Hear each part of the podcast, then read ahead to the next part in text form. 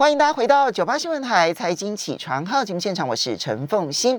每个礼拜四一周每股一周美股瞭望呢，在我们现场的是康和投顾产品研究部副总经理黄义婷，也非常欢迎 YouTube 的朋友们一起来收看直播。哦，从昨天到今天，我都说在我们现场的事，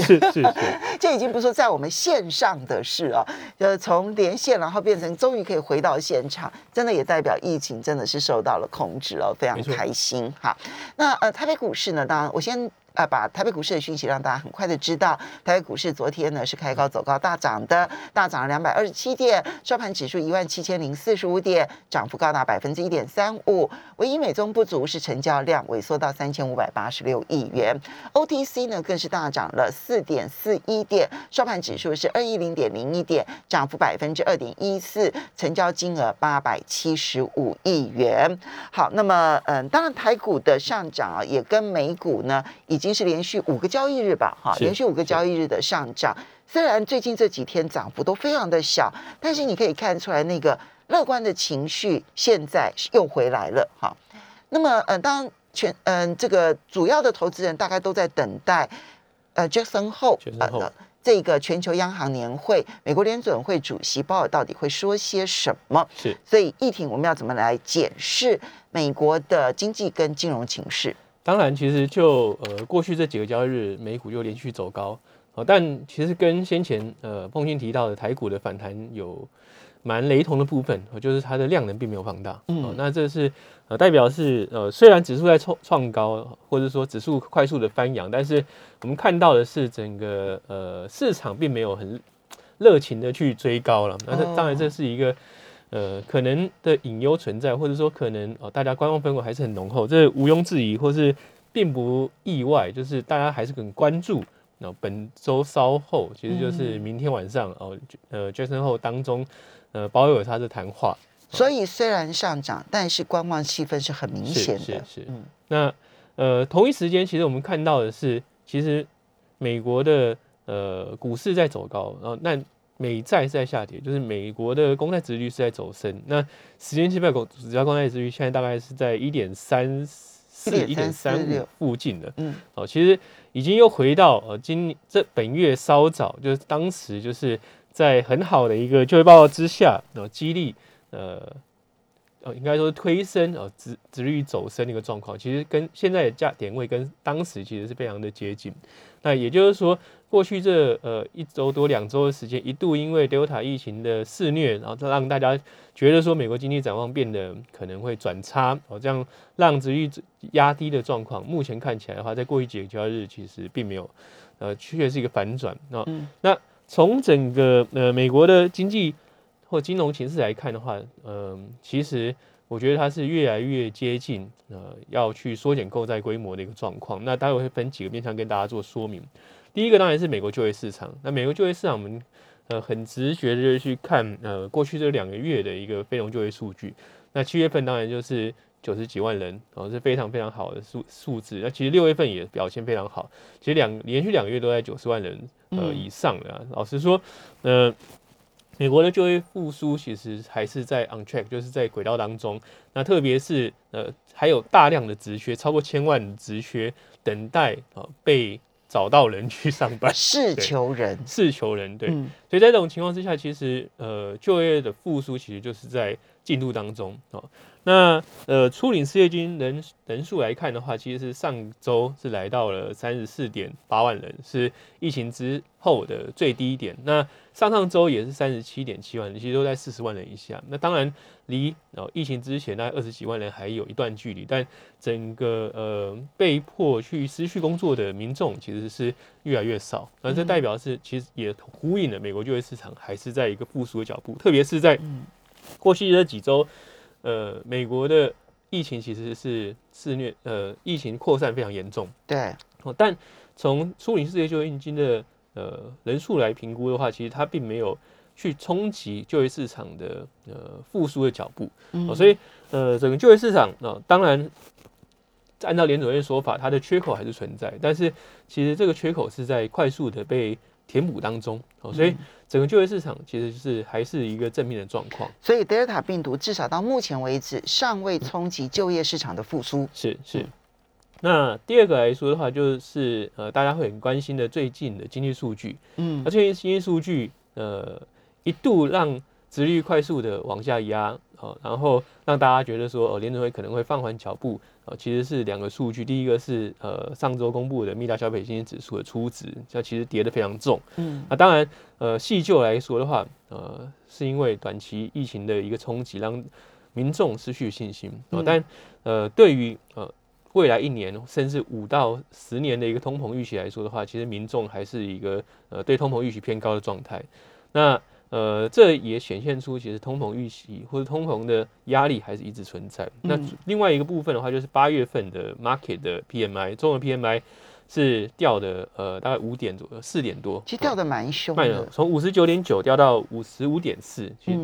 掉了四点五个点。那其实掉减幅是很大，嗯，但细就来说的话，其实还是一直以来今年以来都。困扰着制造业或或是服务业的一个一些状态还是很明显。那制造业而言的话，当然就供给的中断或供给不顺啊所造成的影响。那服务业的部分的话，他们有劳动力短缺的问题。其实劳动力短缺在制造业存在。哦，那这两者其实都会转移成一件事，就是呃，他们厂商成本的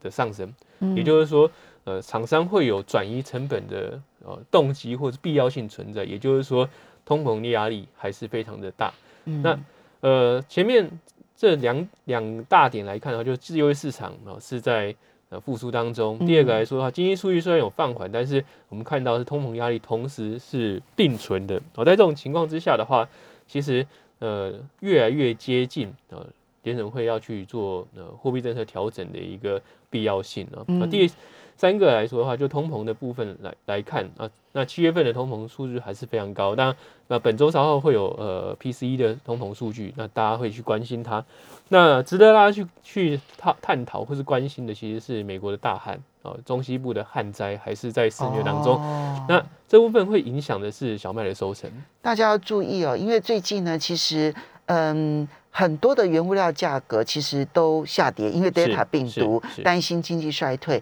但农产品的价格其实有一点居高不下，是。啊，当然有一点点修正，但有一点居高不下的原因，就是因为美国中西部的大旱，是是，现在看起来小麦影响最多，小麦影响最多，小麦，然后黄豆跟这个玉米相对而言影响少一点，是，嗯，但呃小麦的部分来看的话，现在虽然现在的价格比呃稍早之前，在两周前的相对高点是有回档，但其实它回档的幅度并不大。再加上说起，呃，我们现在看到是期货价格了哦，但最后传导到呃中呃就是终端的消费的时候需要时间，嗯，也就是说先前的这段连续性的大涨到到最后反映在民众去买食物的价格的时候是需要时间发酵，也就是说，哇，那这样通膨压力通膨压力更大，其实是更大的哦。那最后其实是呃所谓的泡沫资产泡沫部分，那当然。传统上来看的话，联准会不会太去关心资产泡泡沫，但是今年以来，其实联准会不断的去提醒他们有在关心这件事。那资产泡沫部分的话，当然就大家关心的会是两大块，第一个股市的部分嘛。嗯。那股市来说的话，以 S M P 五百来看，那目前创新高，但本一比也是高的很吓人。那如果从呃过去十二个月的获利来算，现在的本一比的话是三十一点二倍。那如果加计了呃未来十二个月的获利来看的话，当然为为了呃，因为获利在成长嘛，哦，所以呃，它有下降，下降到二十一点多哦，或就是二十一倍上下。那二十一倍上下，就呃，forward-looking 的 P，就是呃，展望未来十二个月的获益的呃，本益比来看的话，其实也是非常高的水准。那这个数值长期来看，大概是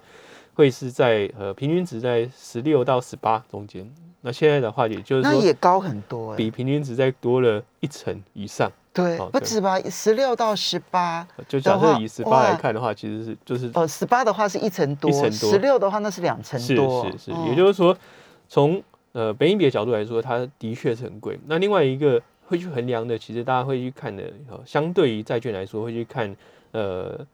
它的股息率。那股息率其实也低到一个相对历史低的水准啊，所以从估值来看的话，呃，美股的本益比或是美股的估值的确是已经非常高。那嗯另外一个，其实大家可能要去更关心的，也许会是房价。哦嗯房价的部分也是非常的可怕。那因为股市我们每一天报数字，所以我们知道说啊，它创历史新高，创历史新高。但是房价不会有这种每一天的指数，就房价循环它会比较长，对，哦就是说它一旦开始启动，它要去减缓，然后反转的速度可能不会像股市这么的快。美国这一段期间房价涨很多吗，对呃，目前来看的话，其实如果看两天前公布的新屋销售，哦，七月份的新屋销售的话，七月份呃新屋销售的平均成交价跟一年之前是成长了十八个 percent，哦，嗯那这是非常大。那但如果看成屋的话，也是如此哦，成屋的一个呃房价的呃成长的值的比率也是相当大，也都是两成以上。那如果啊，大家大家还可以去看，就是 Cash Sheeler 的一个全呃全美的房价指数，其实也是斯席勒标普指数，类似的一个呃趋势，就是房价就一路的创新高。嗯那也许我们看到的是未来几呃过去几个月，因为美国房屋的供给量有在下滑，所以房屋的成交的状态没有像今年稍早这么样的火热，但是房价还是居高不下哦，所以量有减少，但价格仍高，对。嗯。那这是供给面的因素所造成，并不是需求面的因素造成说它的一个成交放缓哦，就是需求还是很强啊，但是供给其实是呃有受到压力。那这种情况之下，就会让房价居高不下，这是很正常的啊。但是这种情况之下，回归到啊什么东西影响房价最大，其实是利率因为呃不管是各国啊，其实买房子都是一件大事，所以你必须要去承担的是呃比较大的一个呃举债。啊，嗯对民众来说比较大的举债，也就是说，当你的利率成本哦，或是利息成本上升的时候，当然房价就会受到压力，或是买盘就会受到压力。但目前来看的话，即使联准会去做一个缩减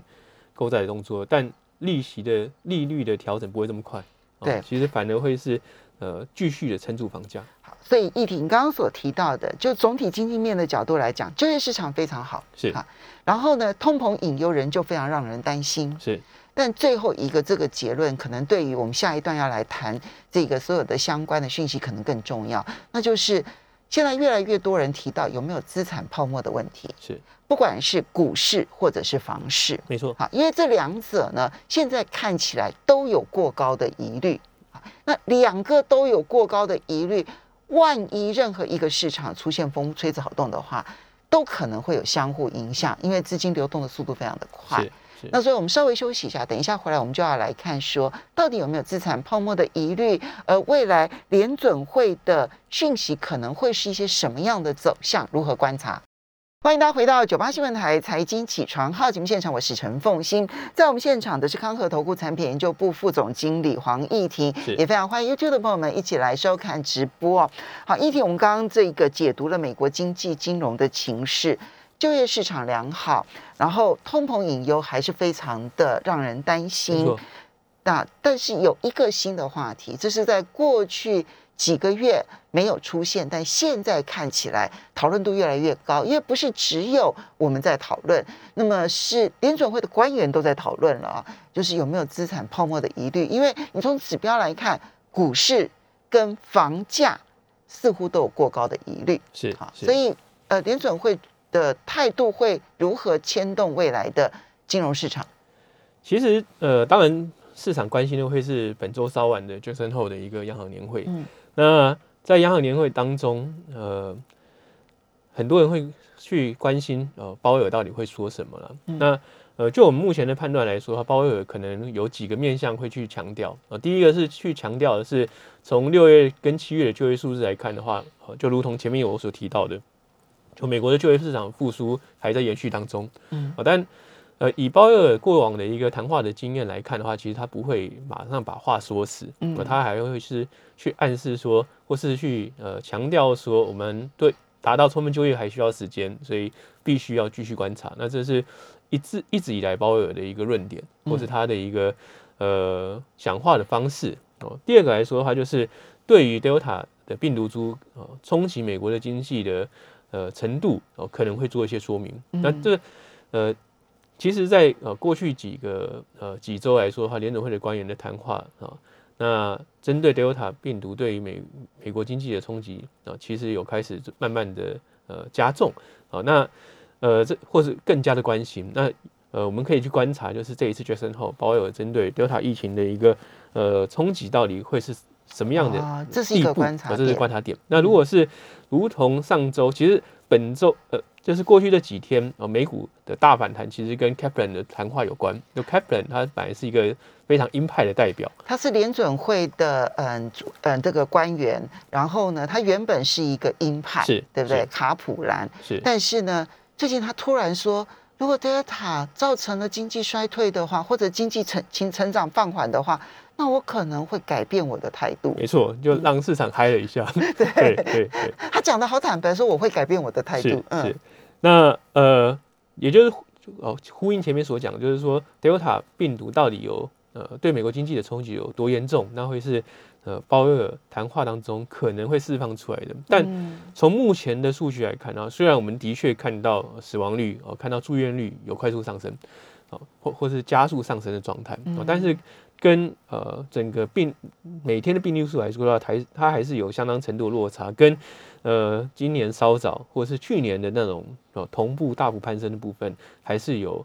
呃程度上的差距。所以基本上就我目前的判断，我觉得呃 Delta 病毒对美国经济的冲击应该只是暂时的，那它可能对民众信心或民众的呃消费意愿会造成呃暂时的一个影响，但是目前看起来不影响呃疫情之后的复苏。嗯，这边我就要请教一下啊，这个，嗯，市场会如何去解读鲍尔如果提到 Delta 影响经济这件事情？因为你看到说，像卡普兰他说，如果德尔塔造成美国经济发展放缓的话，那他会改变态度。是，如果今天鲍尔很强调德尔塔可能对于经济的冲击。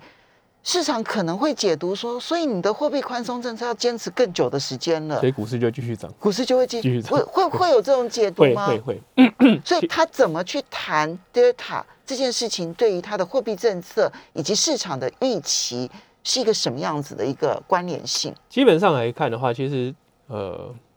最近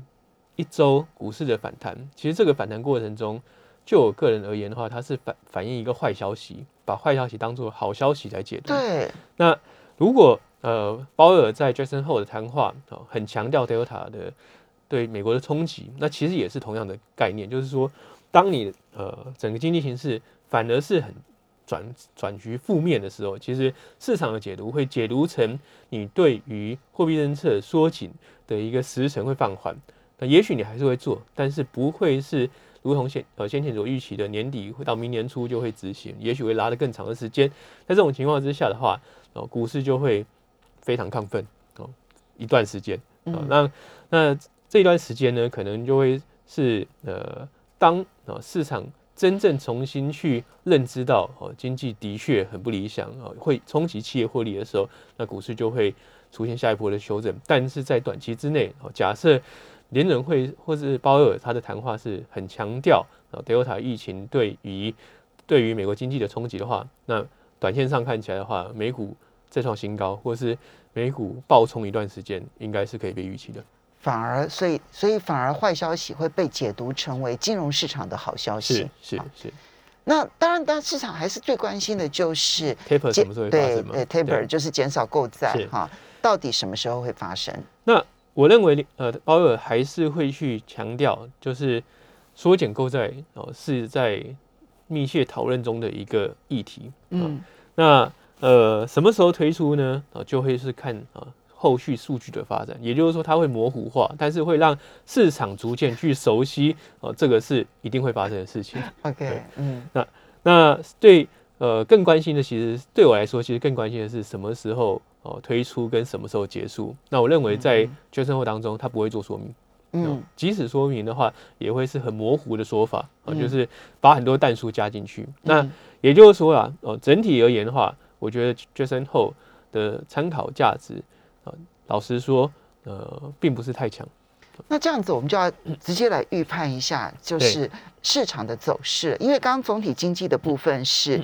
就业市场好，是通膨预期人高。唯一担心德尔塔以及资产泡沫是。那现在市场呢，虽然是在等待杰森后的这个鲍尔的这个谈话，可是市场的反应其实是相对乐观的。那么，因此我们要展望的是八月底跟九月初的走势。是那八月底到九月初的走势有两个关关键，第一个关键当然是杰森后的一个谈话了。那假设呃鲍尔谈的谈话是释出相对比较温和的立场，当然股市就会继续冲高，这毫无疑问。嗯那假设不如呃大家想象中的这么的温和，呃，它更强调的是通膨，更强调资产泡沫的话，那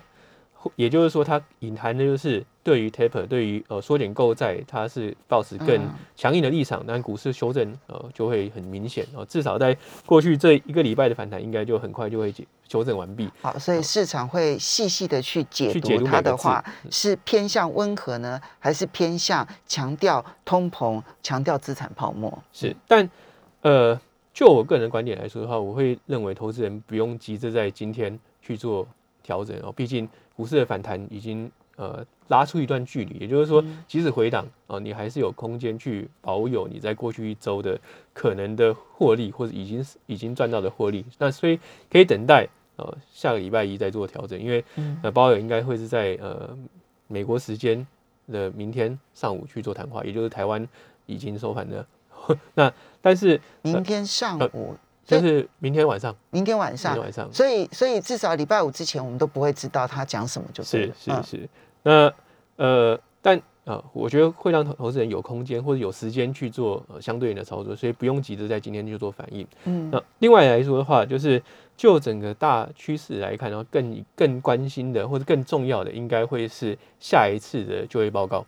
啊，因为呃，过去几周其实联储会官员不断的有强强调，他们会去参考的是三到四个月的就业报告所得到的一个数据啊。如果都是在八十万人、九十万人的话，他们就会更坚定他们的货币紧缩的立场。那现在我们看到六七月其实都是非常的呃好的一个状况，八月份就更关键，因为八月份已经是德尔塔疫情很严重的时候。那如果它缴出来的就业数字还是很理想的话，其实反而市场都担心。嗯哦，所以呃，就时间点来看的话，我会更关心的哦，除了说下个礼拜五呃，就下个礼拜五了，哦，嗯就是下一次的就业报告发布的时间。那嗯我相信很多的投资人也会屏息以待啊，毕竟他是呃联准会的众多官员都点名的啊，必须要去关心的一件一个时间点或者一个嗯重要数字啊。那假设这个数字是比预期来的好很多，或是比预期来的更抢眼的话，那其实反而市场要担心。嗯那就整个大的资产配置来看的话，